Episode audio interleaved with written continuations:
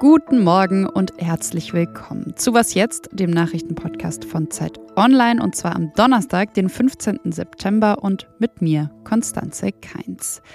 Wir schauen in die Ukraine und zwar in die befreiten Gebiete und fragen, wie es den Menschen dort geht. Ja, und nicht gut geht es der Linken. Im zweiten Teil des Podcasts will ich deshalb wissen, ob sich die Partei gerade selbst zerlegt. Wir starten aber wie immer mit den kurzen Nachrichten. Ich bin Anne Schwed, guten Morgen. In der Ukraine ist offenbar die Heimatstadt von Präsident Volodymyr Zelensky angegriffen worden. Nach ukrainischen Angaben trafen russische Marschflugkörper die Industriestadt Kryvyi Zelensky bestätigte, dass an einem Staudamm eine Pumpstation beschädigt worden sei. Er sprach von einem Versuch, die Stadt unter Wasser zu setzen. Unterdessen ist Zelensky selbst in einen Autounfall verwickelt worden. Laut einem Sprecher werden die Umstände noch untersucht. Der Präsident sei aber nicht ernsthaft verletzt. Armenien und Aserbaidschan haben nach zwei Tagen schwerer Kämpfe offenbar eine Waffenruhe vereinbart. Wie es vom armenischen Sicherheitsrat heißt, gilt diese seit 18 Uhr deutscher Zeit. Eine Bestätigung aus Aserbaidschan gibt es aber bisher nicht. In den Kämpfen wurden bisher nach offiziellen Angaben insgesamt mehr als 150 Menschen getötet. Redaktionsschluss für diesen Podcast ist 5 Uhr.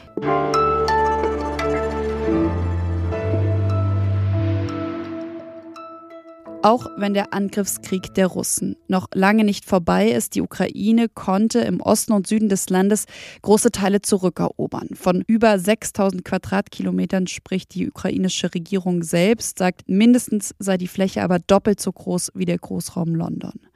Für die Menschen in den befreiten Gebieten ändert sich gerade ziemlich viel. Und Anfang der Woche, als Journalistinnen und Journalisten noch nicht in die befreiten Gebiete fahren durften, hat die Zeitautorin Andrea Backhaus mit einigen der Menschen dort sprechen können. Hallo nach Kiew, Andrea. Hallo Konstanze.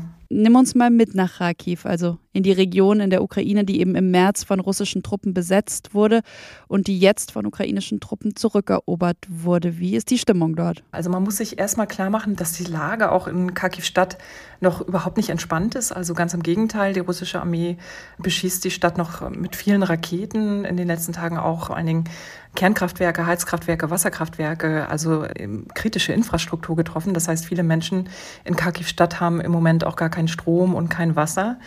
Trotzdem merkt man so in den Gesprächen schon einen Optimismus und den hätte man sich selbst vor ein paar Tagen noch gar nicht wirklich vorstellen können. Die Stimmung ist, glaube ich, kann man so sagen, zwischen großer Hoffnung und Optimismus und Freude einerseits, andererseits auch ein bisschen die Sorge, dass die russischen Truppen nochmal Rache nehmen werden für die, diesen Wahnsinnsvormarsch gerade der Ukrainer. Und ähm, das heißt also, es ist noch nicht eine wirkliche Entspannung zu spüren.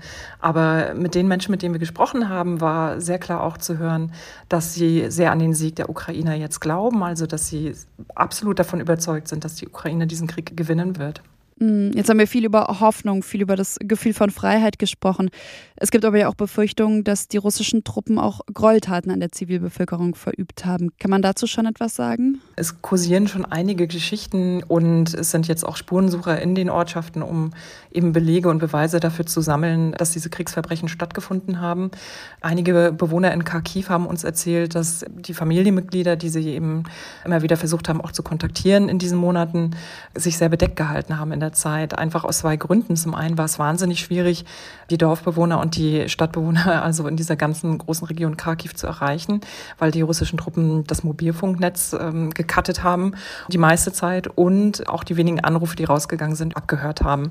Und das heißt, viele Bewohner hatten große Angst, überhaupt wirklich offen und ehrlich zu erzählen, was da um sie herum passiert. Und das heißt, man weiß einfach noch überhaupt nicht, was da in den Monaten sich abgespielt hat. Und die Befürchtung ist aber natürlich, dass das so Verbrechen sind wie in Butscha und vielleicht noch mal sehr viel schlimmer, weil die Besatzung in Kharkiv sehr viel länger angehalten hat. Und den Text von Andrea Backhaus. Was kommt nach der Befreiung heißt der. Den finden Sie in der aktuellen Zeit. Vielen, vielen Dank an dich, Andrea. Vielen Dank, Konstanze. Sehr gerne.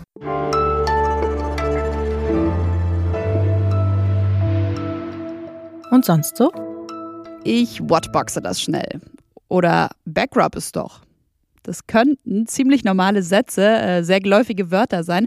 Und zwar, wenn sich zwei US-Studenten vor 25 Jahren für einen anderen Namen für ihre, erraten Sie es? für ihre Suchmaschine entschieden hätten.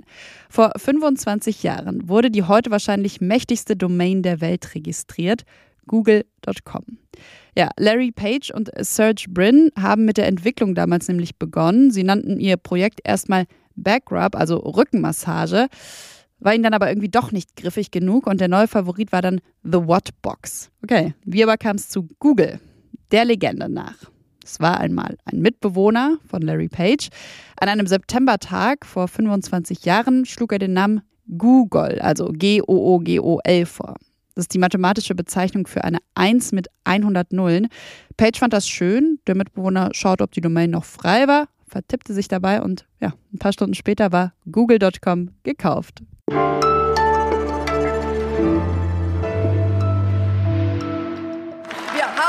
Wirklich die dümmste Regierung in Europa. Ja, vor ein paar Tagen hat die Fraktionschefin der Linken, Sarah Wagenknecht, eine Rede im Bundestag gehalten. Die Partei, könnte man sagen, streitet seitdem, nicht erst seitdem, kann man vielleicht dazu noch sagen. Vor allem wegen dieser Aussage. Und da hören wir noch mal rein an der Stelle. Das größte Problem ist Ihre grandiose Idee, einen beispiellosen Wirtschaftskrieg gegen unseren wichtigsten Energielieferanten vom Zaun zu brechen. Sarah Wagenknecht hat der Bundesregierung also vorgeworfen, einen Wirtschaftskrieg mit Russland vom Zaun gebrochen zu haben. Daraufhin trat dann erst Ulrich Schneider, der Hauptgeschäftsführer des Paritätischen Gesamtverbands, aus der Partei aus und am Dienstag dann auch noch der Finanzexperte Fabio De Masi. Und darüber will ich sprechen und zwar mit dem Zeitautor Robert Pausch. Hallo Robert. Hallo Konstanze. Ja, muss man sagen, die Linke zerlegt sich gerade selbst? Ja, das tut sie allerdings ja schon seit einiger Zeit in einem sehr langwierigen Prozess, würde ich sagen. Also man wartet eigentlich immer auf den Tropfen, der das Fass jetzt zum Überlaufen bringt. Aber dieses Fass ist sehr, sehr groß. Das geht seit Monaten, ehrlicherweise seit Jahren. Immer der gleiche Machtkampf mit teilweise unterschiedlichen, teilweise denselben Akteuren. Jetzt hat er eine neue Stufe erreicht. Also, und das in einer Lage wie jetzt, also in einer echten sozialen Krise, einer Verteilungskrise. Jemand wie Ulrich Schneider aus der Partei austritt. Also ein tatsächlicher Vorkämpfer für soziale Interessen. Das kann die Partei natürlich nicht unberührt lassen. Jetzt hast du schon angerissen, warum Ulrich Schneider ausgetreten ist. Was bedeutet denn der Austritt von Fabio De Masi? Denn er gehörte ja schon dem Wagenknecht-Lager an. Man sieht da schon, dass unterschiedliche Leute aus unterschiedlichen Motiven aus dieser Partei austreten oder von dieser Partei genervt sind. Also Schneider tritt aus, weil Wagenknecht redet und vom Wirtschaftskrieg, den die Bundesregierung vom Zaun gebrochen hat, spricht. De Masi tritt aus, weil er die Linke im Prinzip für gescheitert und so weiter hält.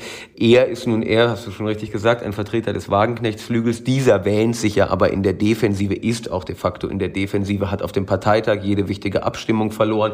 De Masi ist einfach der Meinung, dass die Partei nicht mehr auf die Beine kommt, in dem Wagenknechtschen Sinne, also eine sozialpatriotische Kraft äh, zu werden. Alle sind immer voneinander frustriert. Das ist der Gefühlszustand der Linkspartei.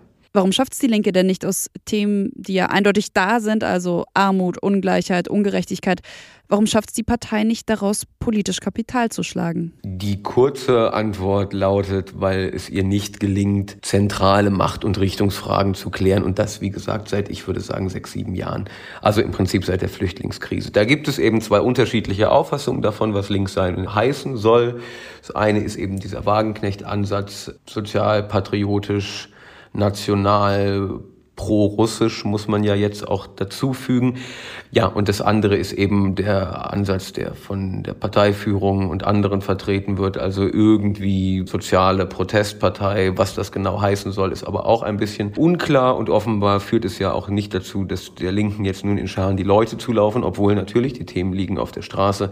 Aber die Linke ist weder auf der Straße noch sonst irgendwo, sondern sie ist mit sich selbst beschäftigt und den ewig ungeklärten Machtfragen. Vielen, vielen Dank für das Gespräch, Robert. Danke dir, Konstanze. Bis bald. Und das war's von Was jetzt am Donnerstagmorgen. Wie immer an dieser Stelle noch der Hinweis auf unsere E-Mail-Adresse wasjetzt.zeit.de. Schreiben Sie uns sehr gerne mit Anmerkungen, Feedback, Kritik oder auch einfach gerne eine nette Mail mit Lob. Wir freuen uns über alles, lesen auch alles. Und ich verabschiede mich. Das war's von mir, Konstanze Keins. Kommen Sie gut durch den Tag.